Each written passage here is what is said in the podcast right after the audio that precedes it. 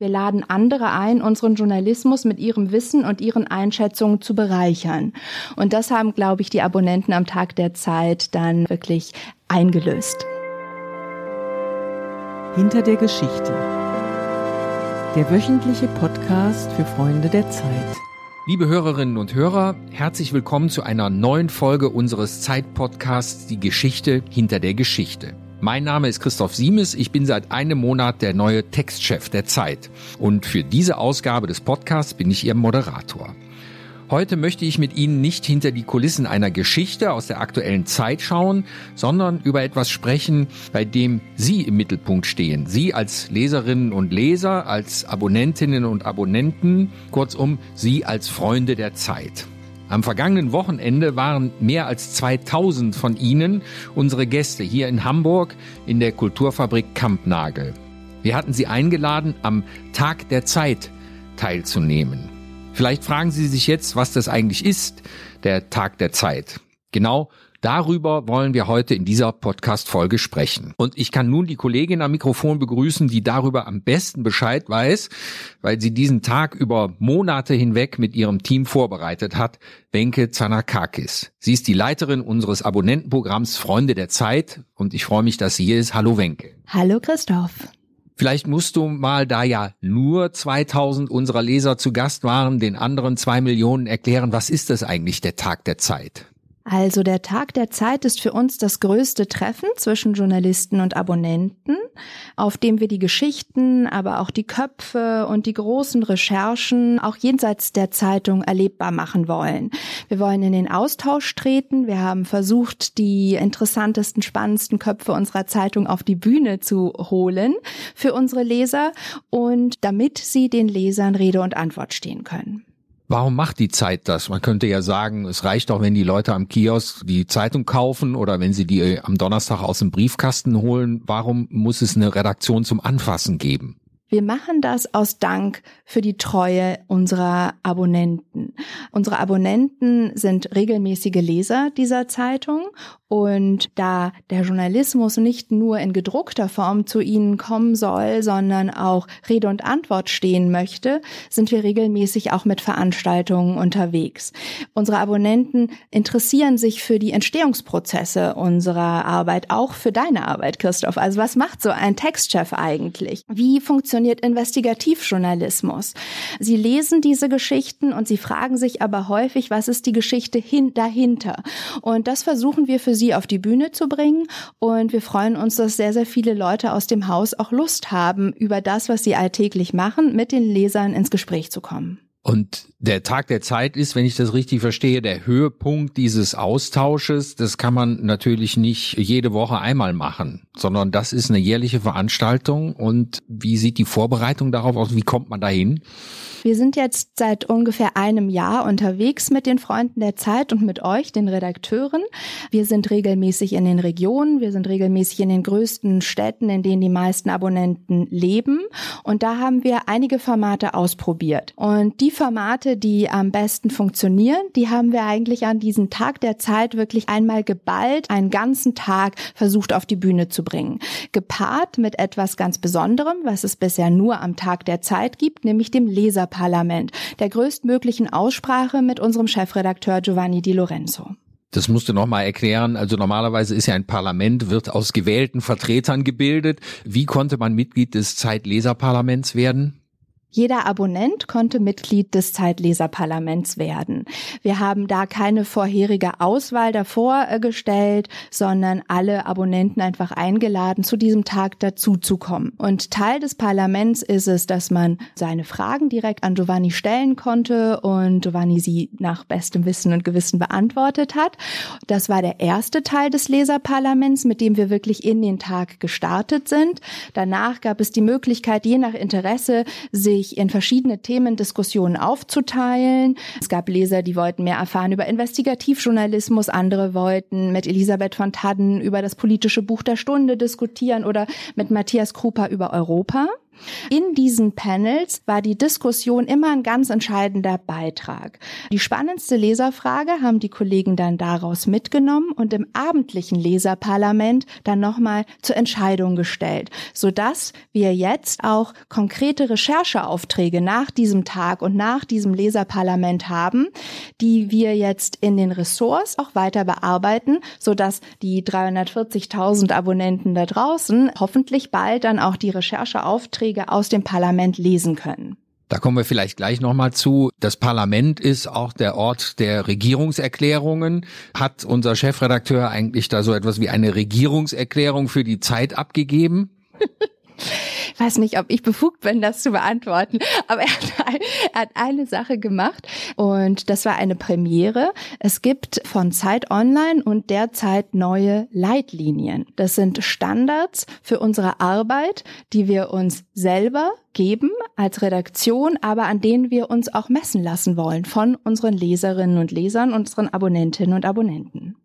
Ja, diese Leitlinien, liebe Hörerinnen und Hörer, die äh, haben es in sich. Nein, das ist zu viel gesagt, aber äh, das sind zehn Punkte und äh, vielleicht können wir einmal reinhören. Giovanni Di Lorenzo hat diese Leitlinien auf dem Tag der Zeit zum ersten Mal in der Öffentlichkeit präsentiert und wir hören mal kurz rein. Er hat sie nämlich dort auch vorgelesen. Alle Redaktionen von Zeit und Zeit Online sind unabhängig.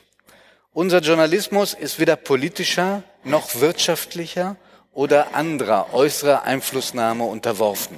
Auf dieser Unabhängigkeit sowie auf der Seriosität und Unvoreingenommenheit unserer Recherchen beruht die Glaubwürdigkeit unserer Arbeit. Das ist das, was die Leserin angeregt hat. Liebe Hörerinnen und Hörer, das war nur die erste von insgesamt zehn Leitlinien, die die Zeit sich gegeben hat und an denen wir uns messen lassen wollen. Sie können alle zehn Leitlinien auch nachlesen auf unserer Webseite unter www.zeit.de. Da können Sie dann diese Leitlinien in Ruhe mal studieren und wir freuen uns natürlich auch, wenn Sie uns Ihre Meinung dazu mitteilen mögen. Denn für uns ist es was ganz Wichtiges, es ist so eine Art Verfassung der Zeit. Wie haben denn die Leser vor Ort auf dem Tag der Zeit auf diese Leitlinien reagiert? Das ist ja so ein bisschen wie Moses steigt mit den Gesetzestafeln vom Berg hinab, aber ich glaube, da war der Umgang ein bisschen lockerer, oder? ja, ich war bei Moses nicht dabei. Jetzt bei ähm, Giovanni war ich es. Ich glaube, die meisten Leser waren natürlich erst einmal von dieser Masse der zehn Leitlinien auch ein bisschen erschlagen und es dauert auch etwas, bis das so richtig sackt. Aber ich habe am Folgetag gesehen, dass die Leitlinien zu einer der am meisten aufgerufenen Seiten gehören und deshalb denke ich, dass viele einfach dann nochmal die Chance genutzt haben, da reinzugucken. Eine Leitlinie, die will ich aber noch einmal hervorheben, weil darüber dann wirklich auch nochmal am Tag der Zeit diskutiert wurde. Und das ist diejenige, in der wir sagen, wir laden andere ein, unseren Journalismus mit ihrem Wissen und ihren Einschätzungen zu bereichern. Und das haben, glaube ich, die Abonnenten am Tag der Zeit dann wirklich eingelöst. Die Leitlinien waren vielleicht ein Höhepunkt des Leserparlaments. Du hattest aber auch schon, Wenke, davon gesprochen, dass es solche Panels gab, den Tag über verteilt. Und eines davon war das Korrespondentenpanel, was ich eigentlich immer am spannendsten finde, weil die Kollegen kommen von weit her, werden extra eingeflogen, um von ihrer Arbeit an entlegenen Weltwinkeln zu erzählen. Vielleicht magst du darüber ein bisschen was sagen, wer da eigentlich gewesen ist und wie dieses Panel eigentlich abgelaufen ist. Wir haben Kerstin Kohlenberg, unsere USA-Korrespondentin, eingeladen. Wir haben Alice Bother, unsere Russland-Korrespondentin, eingeladen und Andrea Böhm, die für den Mittleren Osten zuständig ist. Auf dem Panel haben die Kollegen die am häufigsten an sie gestellte Frage beantwortet. Und bei Andrea Böhm hat die ganz viel mit dem Kopftuch zu tun, ob sie denn immer mit dem Kopftuch unterwegs ist. Was Sie vielleicht erstaunen wird, ist, selbst in dem Kopftuchland schlechthin oder das, was wir dafür halten, nämlich Saudi-Arabien, habe ich es anfangs getragen und wurde dann von saudischen Frauen aufgefordert, es bitte abzulegen, so nach dem Motto, du musst das schon gar nicht machen, verdirb uns hier nicht die Preise, wir wollen das Ding auch bald ablegen, also lauf rum, wie du möchtest. Es ist übrigens das nur als Detail in Saudi-Arabien auch streng genommen nicht Vorschrift, Kopftuch zu tragen. Sie müssen als Frau eine Abaya tragen, das sind diese langen Mäntel, aber eigentlich kein Kopftuch. Liebe Hörerinnen und Hörer, das war unsere Nahostkorrespondentin Andrea Böhm, die in Beirut stationiert ist, von da aus aber ganz viele Länder in dieser Krisenregion bereist und dort wirklich eine herausragende Arbeit leistet. Eine andere Korrespondentin, die ich auch sehr bewundere, ist Alice Botha. Das ist unsere Moskau-Korrespondentin. Die ist eigentlich für den gesamten, wie heißt das, post-sowjetischen Raum zuständig, der in viele einzelne Länder zerfallen ist. Und wenn Sie mal auf die Landkarte gucken, dann wissen Sie, was für ein Riesengebiet es ist. Und Alice ist da sehr viel unterwegs und sie hat darüber erzählt, beziehungsweise wir hatten sie gebeten, etwas mitzubringen auf die Veranstaltung, nämlich ein Teil, was sie auf ihren Recherchen eigentlich immer dabei hat. Und das war wirklich auch für mich sehr überraschend, was sie da erzählt hat. Hören wir mal rein. Mir wurde gesagt, ich soll einen Gegenstand mitbringen, mit dem ich immer reise, denn ich glaube, wichtig wäre für mich vor allem äh, eher die kugelsichere West in bestimmten Gebieten, aber immer dabei habe ich das hier, den Namen sage ich nicht, das sind verschreibungspflichtige Medikamente. und zwar ein Beruhigungsmittel, äh, so ironisch es klingt, äh, ich habe Flugangst und bin für 15 Länder verantwortlich, also für den kompletten postsowjetischen Raum, bei dem moderne Flugzeuge nicht immer Standard sind. Ähm, diese Tabletten nehme ich sehr selten, aber sie dabei zu haben, äh, ist, ist, ist gut zu wissen. Ich habe sie zum Beispiel zuletzt benutzt, als ich äh, in der Ukraine war und mit einer 41 Jahre alten Militärmaschine flog, eine Antonov. Äh, und danach ging es weiter in die Ostukraine und danach ging es weiter mit einem Hubschrauber ohne Lichter 20 Meter über den Boden im Dunkeln mit der OSZE zusammen. Das hätte ich, glaube ich, ohne diese Dinger tatsächlich nicht überstanden. Liebe Wenke, du hattest eben schon mal erzählt, dass auf diesen Panels, diesen acht Panels beim Tag der Zeit auch Rechercheaufträge ergangen sind auch bei dem Korrespondentenpanel wahrscheinlich, wie hat das funktioniert äh, mit diesen Rechercheaufträgen? Kommt dann ein Leser und sagt, das wollte ich immer schon mal lesen oder gab es da irgendwie auch so eine parlamentarische Vorgehensweise vielleicht? Also das Parlament, das haben wir wirklich im Leserparlament abgehalten. In den Themendiskussionen war es so, dass die Korrespondenten, die Investigativkollegen erstmal in ein Thema eingeführt haben. Dann haben sie mit dem Publikum über dieses Thema diskutiert, von Europa über Klima Klimawandel, über digitale Selbstbestimmung oder halt auch den Arbeit der Korrespondenten. Und die Kollegen haben dann die spannendste Leserfrage, das haben wir nicht demokratisch gemacht, sondern mit den Qualitäten unserer journalistischen Kollegen. Die haben einfach die spannendste Frage aus ihrer Diskussion herausgeholt, abends zum Leserparlament mitgebracht und da haben wir die acht spannendsten Fragen des Tages dann nochmal zur demokratischen Abstimmung gestellt. Und vier Rechercheaufträge vom Tag der Zeit sind ergangen und diffundieren langsam in die Redaktion der Zeit. Das ist, glaube ich, ein bewährtes Verfahren auch aus dem letzten Jahr, denn da gab es schon mal einen Tag der Zeit mit einem Leserparlament und aus dem sind auch schon Rechercheaufträge ergangen und die wir als gut demokratische Zeitung natürlich sofort umgesetzt haben und wie das in einem einzelnen Fall aussehen kann, das hat der Chefredakteur beim diesjährigen Tag der Zeit auch noch einmal erzählt. Die, die letztes Jahr hier waren, erinnern sich daran, haben wir Rechercheaufträge von Ihnen mitbekommen. Der eine war, das Thema, muss ich ein schlechtes Gewissen haben, wenn ich meine Eltern ins Altersheim bringe? Erinnern Sie sich? So. Das haben wir gemacht und zwar als Titelgeschichte. Und zwar in dem Magazin, das wir viermal im Jahr der Zeit beilegen, Zeit Doktor.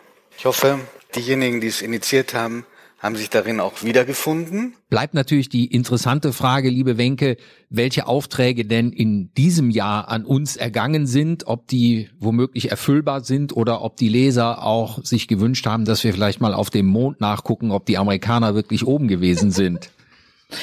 Nee, wir sind da echt eher ein bisschen mit mehr Bodenhaftung unterwegs, unsere Leser. Ich lese euch einfach mal die vier Rechercheaufträge vor, die am Tag der Zeit ergangen sind. Das ist einmal Wer muss was tun, damit wir den Klimawandel noch stoppen können? Das ist die erste Frage aus dem Klimapanel. Wofür engagieren sich 20 bis 30-jährige Europäer mit Blick auf die Zukunft ihres Kontinents? Diese Frage ist aus dem literarischen Quartett ergangen. Ein Lexikon der blinden Flecken, eine Woche lang über das berichten, was sonst nicht berichtet wird. Das war der Rechercheauftrag von Alice Botha aus dem Korrespondentenpanel, der sich auch durchgesetzt hat. Und der vierte Rechercheauftrag, welche Erfahrungen sollten Kinder machen, um für die Fragen von morgen gewappnet sein? Dieser Rechercheauftrag kam aus dem Bildungskanon. Also nicht das Wissen, sondern wirklich die Erfahrung. Welche Erfahrungen sollten die haben? Spannend, oder? Ja, das finde ich auch. Das sind vor allen Dingen große Aufträge. Da werden die Kollegen einiges zu knabbern haben und ich als Textchef gucke mir immer nur das Endergebnis an und kann dann daran noch ein bisschen rummäkeln. Ja, das scheint eine sehr spannende Veranstaltung gewesen zu sein, der Tag der Zeit 2018. Aber mit diesen Aufträgen an die Redaktion ist der Tag der Zeit eigentlich gar nicht zu Ende, sondern es geht immer weiter. Ich denke, du sagtest am Anfang, dass die Redaktion auch unterm Jahr immer den Kontakt zu den Lesern sucht und wir sozusagen reisend unterwegs sind, um unsere Leser in allen Landesteilen zu treffen. Und vielleicht kannst du noch mal sagen, was jetzt da die nächsten Möglichkeiten sind, mit uns direkt in Kontakt zu treten. Genau. Der Tag der Zeit ist mit Abstand das größte Treffen, aber wir sind auch regelmäßig alle paar Wochen in den sechs großen Städten unterwegs, in Hamburg, in Berlin, in München, in Stuttgart, Stuttgart, in Düsseldorf, Köln und Frankfurt. Und die nächsten Termine sind unter anderem in München mit unserer wunderbaren Feuilleton-Kollegin Elisabeth von Tadden. Wollen wir mit den Lesern ins Gespräch kommen über was ist das gute Leben? Da sind wir am 21. Oktober in München im Gasteig. Und einen Tag später sind wir in Stuttgart mit der Kollegin Katrin Hörnlein von der jungen Zeit, von Zeit Leo. Da machen wir einen Nachmittag für Eltern und Kinder zum neuen Hotzenplotz-Buch. Ah, da gibt's ein neues Buch. Ich dachte, Ottfried Preußler ist tot. Die Tochter, die hat noch einmal auf dem Dachboden nachgeschaut und Manuskriptteile gefunden und daraus ein neues Buch gemacht. Ich habe es meiner fünfjährigen Tochter schon vorgelesen und die ist Fan. Und was es damit auf sich hat, ob der ähm, letzte Teil posthum mit den anderen mithalten kann und wieso wir da endlich, Christoph, auf den Mond gehen. Nicht die Zeitredaktion, aber der Hotzenplotz, das lösen wir dann in Stuttgart auf. Ja, das klingt spannend und herausfordernd. Und das war ein super interessanter Blick hinter die Kulissen dieses Tages der Zeit. Und liebe Hörerinnen und Hörer, wenn Sie da auch beim nächsten Mal vielleicht teilnehmen wollen, bei einer unserer Veranstaltungen halten Sie die Augen offen. Es gibt eine eigene Webseite der Freunde der Zeit. Da können Sie all diese Veranstaltungen sehen und auch wie man da an Tickets kommt. Und für heute sage ich vielen Dank, liebe Wenke. Und ich freue mich, wenn Sie auch in der nächsten Woche wieder reinhören wollen bei unserem Podcast Die Geschichte hinter der Geschichte.